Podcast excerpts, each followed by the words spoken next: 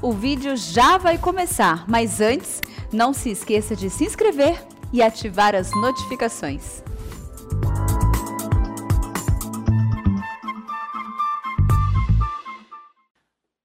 A graça e a paz no nome do nosso Senhor e Salvador Jesus Cristo.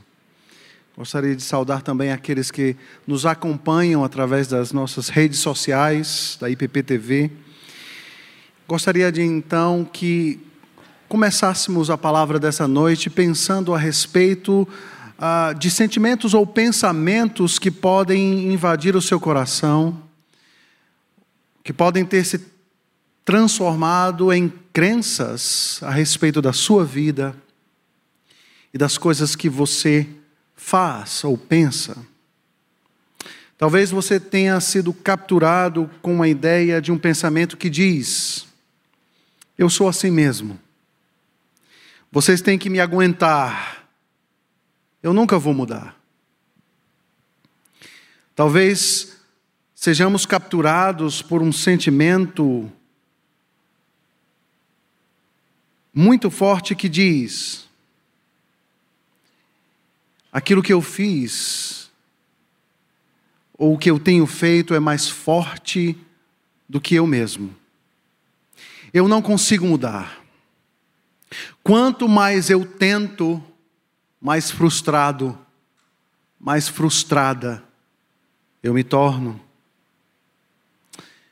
Talvez você pense, ao me deparar com os ensinos da Bíblia, a sensação que eu tenho é que isso não é para mim. Aquelas histórias maravilhosas a respeito de homens e mulheres sendo impactados, transformados pelo Evangelho. Talvez, de alguma forma, em algum momento, você pense: isso não é para mim. Isso foi para aquele tempo, o tempo de Jesus. As coisas na realidade da vida não funcionam assim. Jesus e os seus discípulos são diferentes. Eu nasci assim, eu cresci assim, eu vou morrer assim. Talvez de alguma forma esses pensamentos, esses sentimentos estejam constantemente no seu coração. Queridos, quando falamos sobre uma vida transformada, tendemos a ter uma série de caricaturas em mente sobre o que realmente a Bíblia nos ensina e o que podemos aprender da vida comum. A cultura e até mesmo as distorções equívocos sobre de como nós podemos mudar.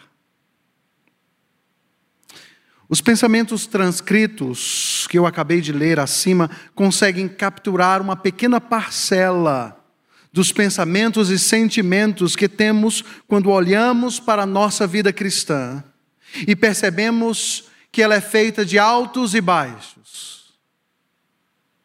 Talvez você esteja vivendo nesse exato momento aquele momento célebre da vida cristã onde nós estamos alegres, felizes, onde nós estamos percebendo mudança na nossa vida, alguns pecados, algumas dificuldades nós estamos superando, ou seja, vivendo nos altos da vida cristã. Mas a vida de nós cristãos não é sempre nos altos, nos bons momentos. Talvez você se sinta numa espiral descendente. Talvez você se sinta preso em algo, em algo que parece não deixar você avançar na vida cristã. Você luta, você tenta, você se esforça, você confessa alguma coisa, você promete a si mesmo que você jamais vai fazer aquilo de novo, mas de repente você está fazendo a mesma coisa, como um ciclo vicioso preso às mesmas coisas ao longo da vida cristã, ao longo talvez das décadas. Se você se sente assim nessa noite, você que está em casa, irmãos e irmãs que estão aqui nessa noite, eu gostaria que você orasse comigo, rogando ao Senhor que falasse ao seu coração através de Sua palavra. Peça a Deus para que Ele cative o seu coração e a sua mente nessa noite, pela explicação, pela pregação da palavra de Deus. Vamos orar. Santo e eterno Deus, nós nos colocamos diante de Ti, ó Deus. Nós te pedimos que o Senhor fale ao nosso coração. Nós te pedimos que o Senhor cative as nossas mentes e corações mais uma vez nessa noite, para sermos instruídos pela tua palavra, para sermos exortados pela tua palavra, animados, encorajados, confrontados. Ó oh Deus, aqueles que estão desanimados, com um semblante caído, sem esperança de mudar, que a tua mensagem, que a tua palavra possa falar profundamente aos nossos corações a partir daquele que fala. No nome de Jesus, ó Deus, fala conosco nessa noite. Nós te pedimos isto encarecidamente e te pedimos no nome de Jesus, o teu filho amado. Amém. Abra sua Bíblia na carta de Paulo aos Gálatas.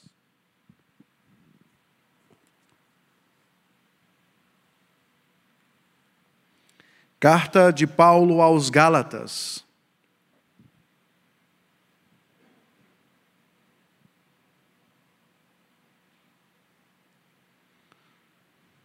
O verso base da nossa palavra nessa noite, para a nossa meditação, é a carta de Gálatas, carta de Paulo aos Gálatas, capítulo 2, versículo 20. Gálatas 2, versículo 20, que diz: Logo, já não sou eu quem vive, mas Cristo vive em mim. E esse viver que agora tenho na carne, vivo pela fé no Filho de Deus, que me amou e a si mesmo se entregou por mim. Queridos, existe muita coisa para ser falado através desse pequeno versículo que nós temos aí diante de nós, na Sua palavra, na Sua Bíblia. Mas antes de expor e explicar este pequeno versículo que traz um ensinamento profundo que talvez a nossa mente não consiga captar toda a dimensão, a densidade a, do ensino de Paulo através desse versículo, eu gostaria de tratar um pouco a respeito a, do propósito ou do tema da carta de Paulo aos Gálatas. O tema da carta está focado na morte de Cristo, na morte de Cristo que trouxe o estabelecimento da nova aliança, aliança feita com o seu sangue. O fato de que os cristãos não têm de se tornar judeus ou seguir rituais cerimoniais externos da lei mosaica. Ao requerer tais coisas, é o mesmo que negar o coração do Evangelho, que é a justificação pela fé somente. Não pela obediência da lei, mas sob a nova aliança, cristãos devem viver no poder e na condução do Espírito Santo. Assim como essa carta, as outras cartas escritas pelo apóstolo Paulo têm uma finalidade pastoral. O apóstolo foi aquele que plantou esta igreja.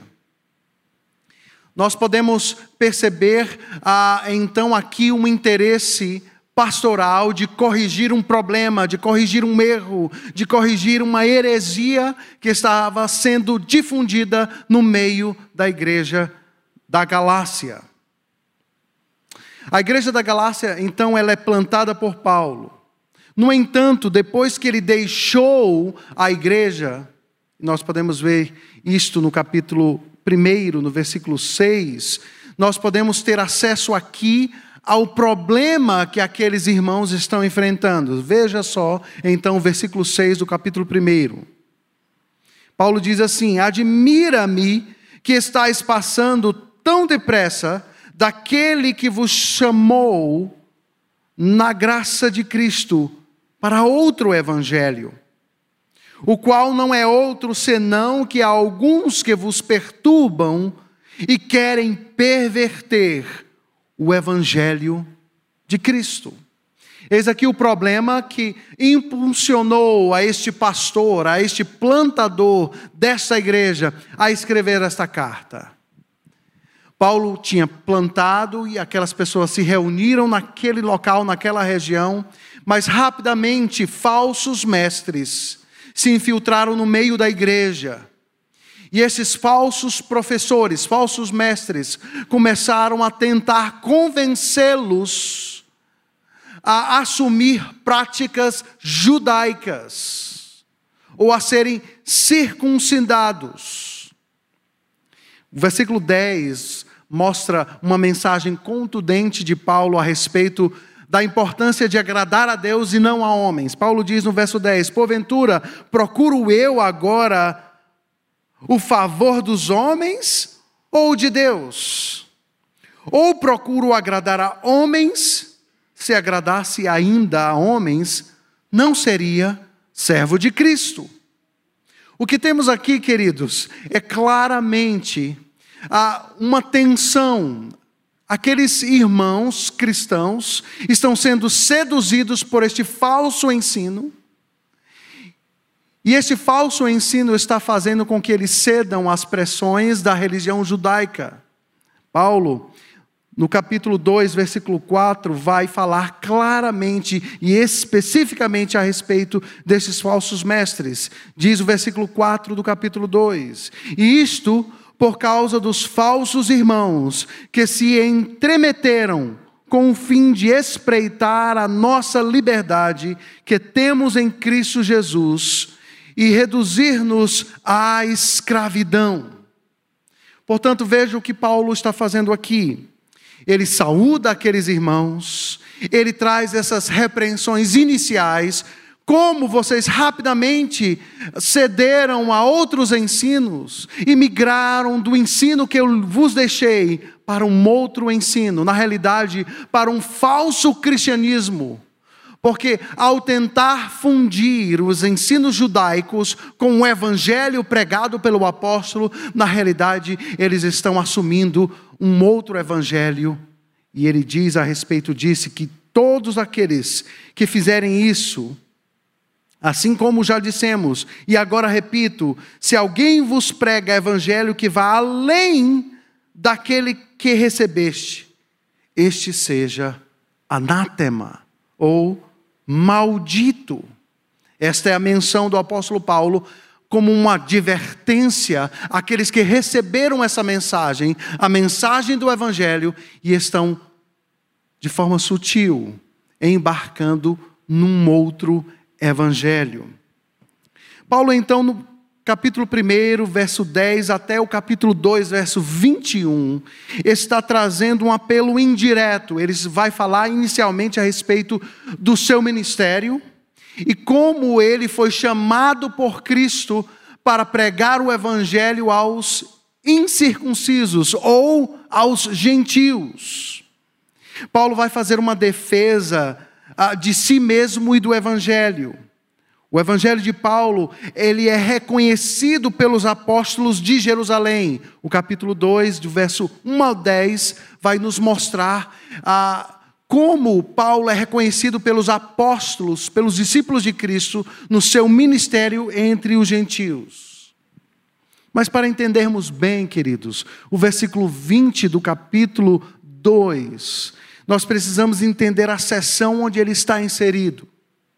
Paulo, a partir do versículo 11 do capítulo 2, vai repreender a Pedro, para que este preserve a verdade do Evangelho. Olha aí então o versículo 11 do capítulo 2, que diz: Quando, porém, Cefas veio a Antioquia, resisti-lhe face a face, porque se tornara repreensível. Com efeito, antes de chegarem alguns da parte de Tiago, comia com os gentios. Quando, porém, chegaram, afastou-se e por fim veio apartar-se temendo os da circuncisão. E também os demais judeus dissimularam com ele, a ponto de o próprio Barnabé ter se deixado levar pela dissimulação deles. Prestem bem atenção àquilo que Paulo vai falar no versículo 14. Ele diz: Quando, porém, vi que não procediam corretamente segundo a verdade do evangelho, disse a Cefas: na presença de todos. Se sendo tu judeu, vives como gentil e não como judeu, porque obrigas os gentios a viverem como judeus. Perceba que Pedro estava então pressionado a estar entre dois mundos, ele não queria estar mal na fita dos judeus, e quando eles chegam, os da circuncisão, ele rapidamente se afasta da presença daqueles gentios ou daqueles incircuncisos. Na realidade, Pedro estava temendo muito mais aos homens do que a Deus. E por isso, Paulo o repreende de forma pública em meio a todos aqueles irmãos, gentios e judeus. Queridos, uma parece parece-nos uh, um, um simples comportamento, mas esse simples comportamento está revelando algo muito mais profundo do que nós podemos imaginar. Na realidade, Paulo, de uma forma prática, está rejeitando o evangelho que foi derramado não simplesmente ou somente para judeus, mas para todo judeu, grego e toda a cristandade, todo o mundo, através do qual os discípulos, os apóstolos foram usados por Deus para pregar o evangelho. Quando este então está abrindo mão dessa mensagem por temor aos homens, na realidade, dos mínimos detalhes da vida, ele está de alguma forma ou contundentemente negando ou rejeitando a mensagem da cruz, a mensagem do Evangelho. Por isso, Paulo repreende a Pedro. Qual é o foco, queridos, de Paulo aqui, neste, neste trecho ah, da carta aos Gálatas? qual é a sua ênfase, qual o seu ensino que chega ao seu ápice no versículo 20 que nós acabamos de ler. Logo, já não sou eu quem vive, mas Cristo vive em mim. E esse viver que agora vivo, agora tenho na carne, vivo pela fé no Filho de Deus, que me amou e assim mesmo se entregou por mim. Qual a ênfase, o foco do ensino de Paulo aqui. Paulo não foca no fato que a cruz me habilita a ser aceito por Deus e adotado em sua família. Embora isso seja muito importante, a cruz nos fez filhos de Deus, a obra de Cristo nos fez filhos de Deus. Nós entramos pela obra de Cristo num relacionamento com Deus vivo. Mas esse não é o foco de Paulo aqui. Paulo quer muito mais do que simplesmente enfatizar o relacionamento ou o nosso novo relacionamento com Deus. O foco de Paulo não é também, queridos, somente o fato da eternidade, porque em Cristo somos nova criatura. As coisas velhas passadas foram, foram deixadas para trás. Agora todas as coisas se fizeram novas. Agora, em Cristo, nós viveremos com Ele eternamente, mas o foco de Paulo, mesmo que isso seja importante, a eternidade, isso não nos ensina simplesmente que o novo nascimento não é simplesmente a fuga da punição eterna, mas é muito mais do que isso. É muito mais do que um relacionamento com Deus. É muito mais do que a fuga de uma punição eterna, a fuga do inferno. O foco de Paulo, queridos, aqui nesse pequeno versículo, é ressaltar a minha nova identidade em Cristo. E com isso, o nosso novo potencial aqui e agora para a mudança real e concreta. Em seu livro Como as Pessoas Mudam, Paul Tripp e Timothy Lane nos fornecem três princípios ou três elementos que são afirmados pelo apóstolo Paulo aqui neste versículo, que eu passo então a compartilhar com os irmãos. A primeira realidade que nós podemos tomar ou aprender com o versículo 20 do capítulo 2 de Gálatas é a realidade redentiva. Fui crucificado com Cristo e não vivo mais. Estou crucificado com Cristo e não vivo mais. Paulo está dizendo algo mais do que somente os benefícios da cruz. Ele está dizendo que quando Cristo foi crucificado, ele, Paulo, foi crucificado também. Queridos, o que é que isso significa para mim e para você? Significa que quando Cristo morreu fisicamente, tanto Paulo quanto os crentes, quanto aqueles que colocaram a sua fé em Jesus Cristo, morreram espiritualmente em Cristo ou com Cristo. Paulo vê a si mesmo tão unido à morte de Cristo que ele pode dizer: Eu não vivo mais. Eu não vivo mais. Ao nascermos, cada um de nós estava sob o domínio do pecado, o controle do pecado. A morte de Cristo não foi uma derrota, mas um triunfo Colossenses capítulo 2, versículos de 13 a 15 nos falam isso. Na sua morte física, Cristo quebrou o domínio espiritual do pecado sobre a minha vida, sobre a sua vida. Paulo está celebrando a morte de Cristo. Porque em sua morte nós morremos para o pecado, ou para a condenação que o pecado trouxe às nossas vidas. Veja as palavras: estou crucificado com Cristo.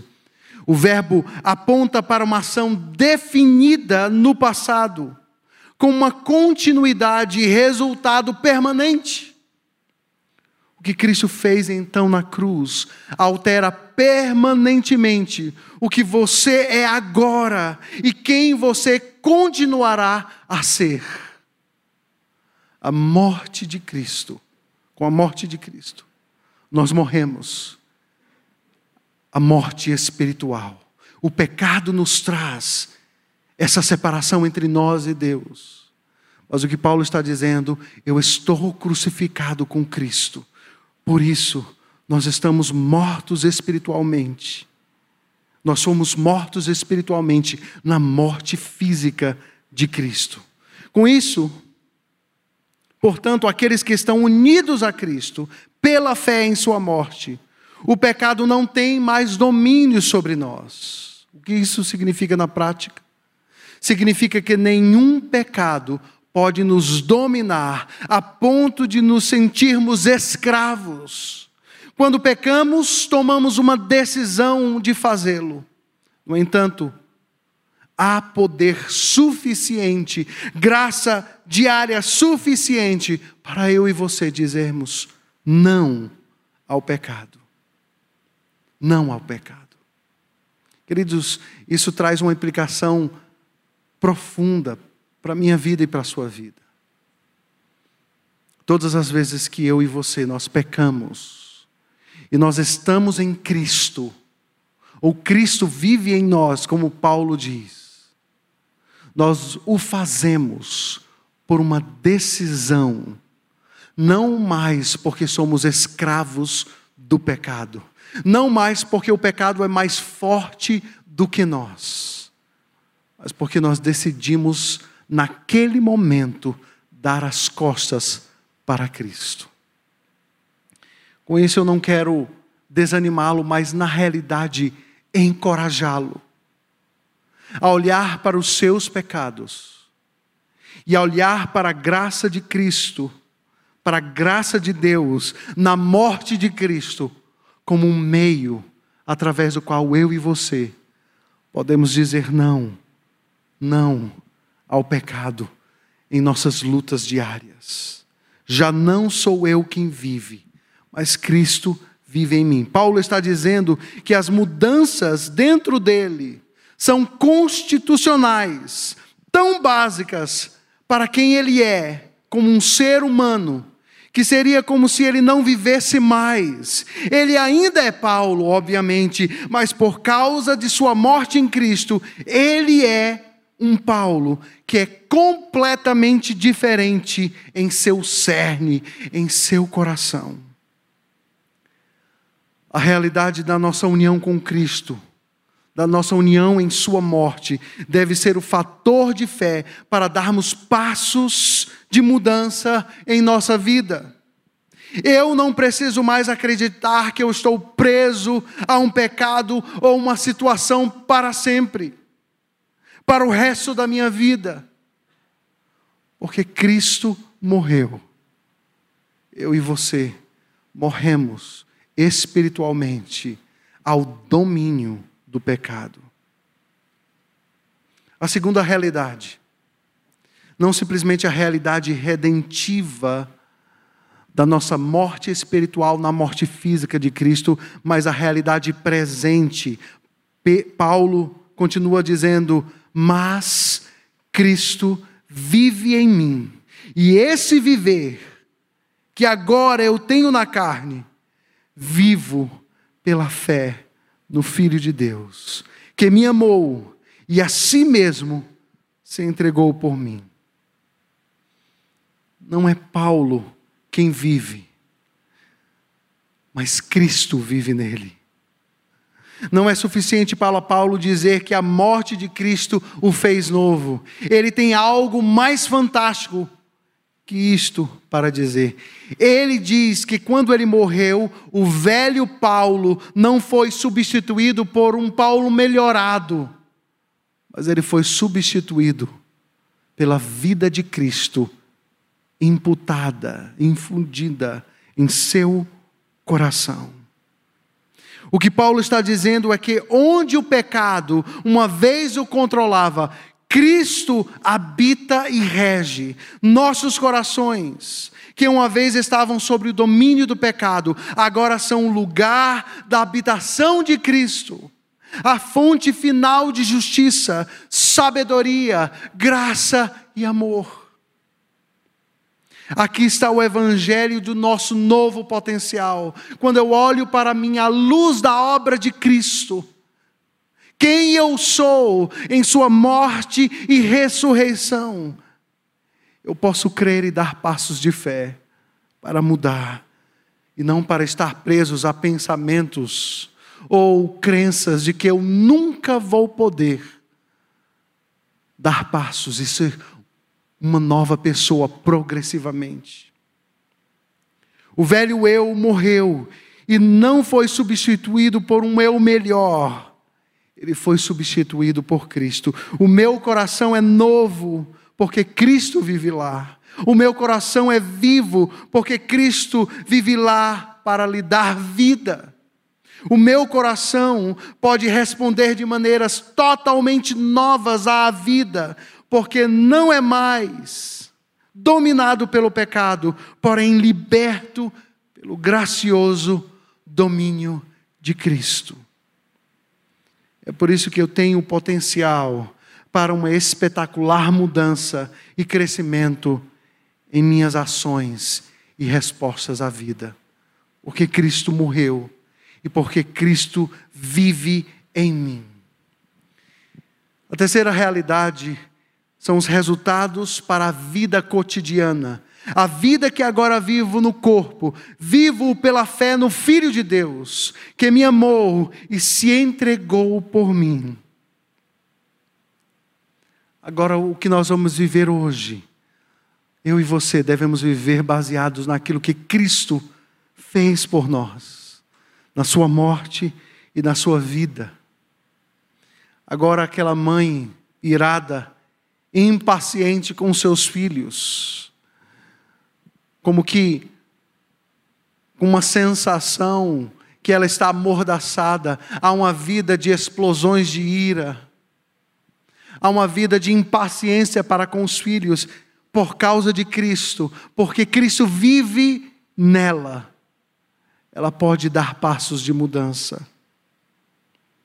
O marido que vinha do trabalho para casa e chega exausto, cansado e não quer absolutamente mais nada senão descansar, ele pode demonstrar paciência para com seus filhos, ele pode ajudar a sua esposa para finalizar as tarefas domésticas, mesmo cansado, porque Cristo vive nele. Amiga que escolhe deixar para lá as ofensas menores e permanece com a amizade que ela antes teria abandonado, está escolhendo viver baseada na fé no Cristo que vive nela. O que Paulo está colocando aqui é imensamente prático, queridos. Isso tem o potencial de radicalmente alterar o modo como nós vivemos e respondemos cotidianamente as coisas em nossa vida, as lutas e tentações, as provações. Nós podemos viver com integridade. Nós podemos estar prontos a examinar a nossa vida a cada dia através do espelho da palavra de Deus. Avaliar os meus sentimentos, os meus pensamentos, as minhas emoções, as minhas escolhas, através da palavra. Iremos incorporar o fato que mudança é um projeto comunitário, que nós precisamos um do outro no, do outro no processo de mudança bíblica. Nós podemos ser honestos com as nossas lutas. Não colocaremos uma fachada falsa de cristianismo, mas nós podemos lutar com as nossas fraquezas face a face. Nós podemos expressar angústia, dor, ansiedade, ciúmes, ira diante do Senhor, que conhece as nossas lutas pessoais. Nós podemos dar passos de fé. Quando nós brigarmos dentro de casa e cometermos um pecado, seja ele qual for, nós não precisamos mais estar presos à vergonha nós podemos confessar este pecado, porque Cristo na cruz do Calvário cobriu a vergonha do nosso pecado. Porque quando damos vazão a essa vergonha e resistimos confessar o nosso pecado, na prática, o que estamos fazendo se não rejeitarmos a obra de Cristo? Quando confessamos o nosso pecado, quando nós reconhecemos o nosso erro para o outro, para o cônjuge, para o filho, o que nós estamos fazendo é abraçar a obra de Cristo de forma concreta e prática no nosso dia a dia. Queridos, nós podemos ser recipientes da graça. Sendo recipientes da graça, nós criaremos um clima de graça em nossos relacionamentos. Nós estaremos aptos a perdoar, como temos sido perdoados por Deus. E a base do meu perdão para com o outro está no fato de, de que Cristo perdoou cada um dos nossos pecados. Isso significa ter uma vida de atitudes misericordiosas para com o outro, assim como as misericórdias do Senhor se renovam a cada manhã para com a nossa vida. Essa graça nos conduzirá a estarmos prontos a pedir perdão libertos por Cristo de uma vida na defensiva, culpando os outros, vivendo de uma forma a se auto-justificar em tudo que nós fazemos. Não, nós não precisamos mais de uma auto-justiça, porque nós podemos crer e viver baseados na justiça perfeita de Cristo. Nós vamos perseverar mesmo quando estivermos tentados a correr. Persistência, autocontrole, resignação, paciência e perseverança estão em todas as listas bíblicas das características do novo coração. Escolher fazer o certo é um passo de fé, ao invés de sermos conduzidos, dirigidos, controlados pelos nossos sentimentos e emoções. Por fim, queridos, a obra de Cristo em nós nos leva a agirmos de forma corajosa em direção à graça e a uma verdade construtiva. Falaremos com honestidade e candura na busca da bênção e da paz. Não precisamos ser mais ásperos, ríspidos, porque Cristo nos chama a falar a verdade com brandura para com os outros. Não precisamos mais acreditar nós vamos viver eternamente ou para sempre presos a uma vida áspera, de palavras ásperas e duras para com o outro. Perdoaremos alegremente a todo aquele que buscar seremos comprometidos a termos respostas mais amoldadas à vontade do Senhor do que aos nossos desejos egoístas. A graça de Cristo na obra em nosso coração nos habilita a dizer não a essas coisas, da mesma forma que diremos sim ao seu chamado de vivermos de uma forma mansa e humilde de coração. Que o Senhor Deus nos conduza em nossas vidas a vivermos todas as implicações da obra de Cristo no nosso cotidiano, crendo nessa realidade, a Sua morte e a Sua ressurreição nos fez nova criaturas a sua morte física é a nossa morte espiritual, a condenação do pecado. A sua ressurreição é a sua vida dentro de nós. Esta é a mensagem do Senhor às nossas vidas nessa noite. Vamos louvar a Deus com mais um cântico nesse momento.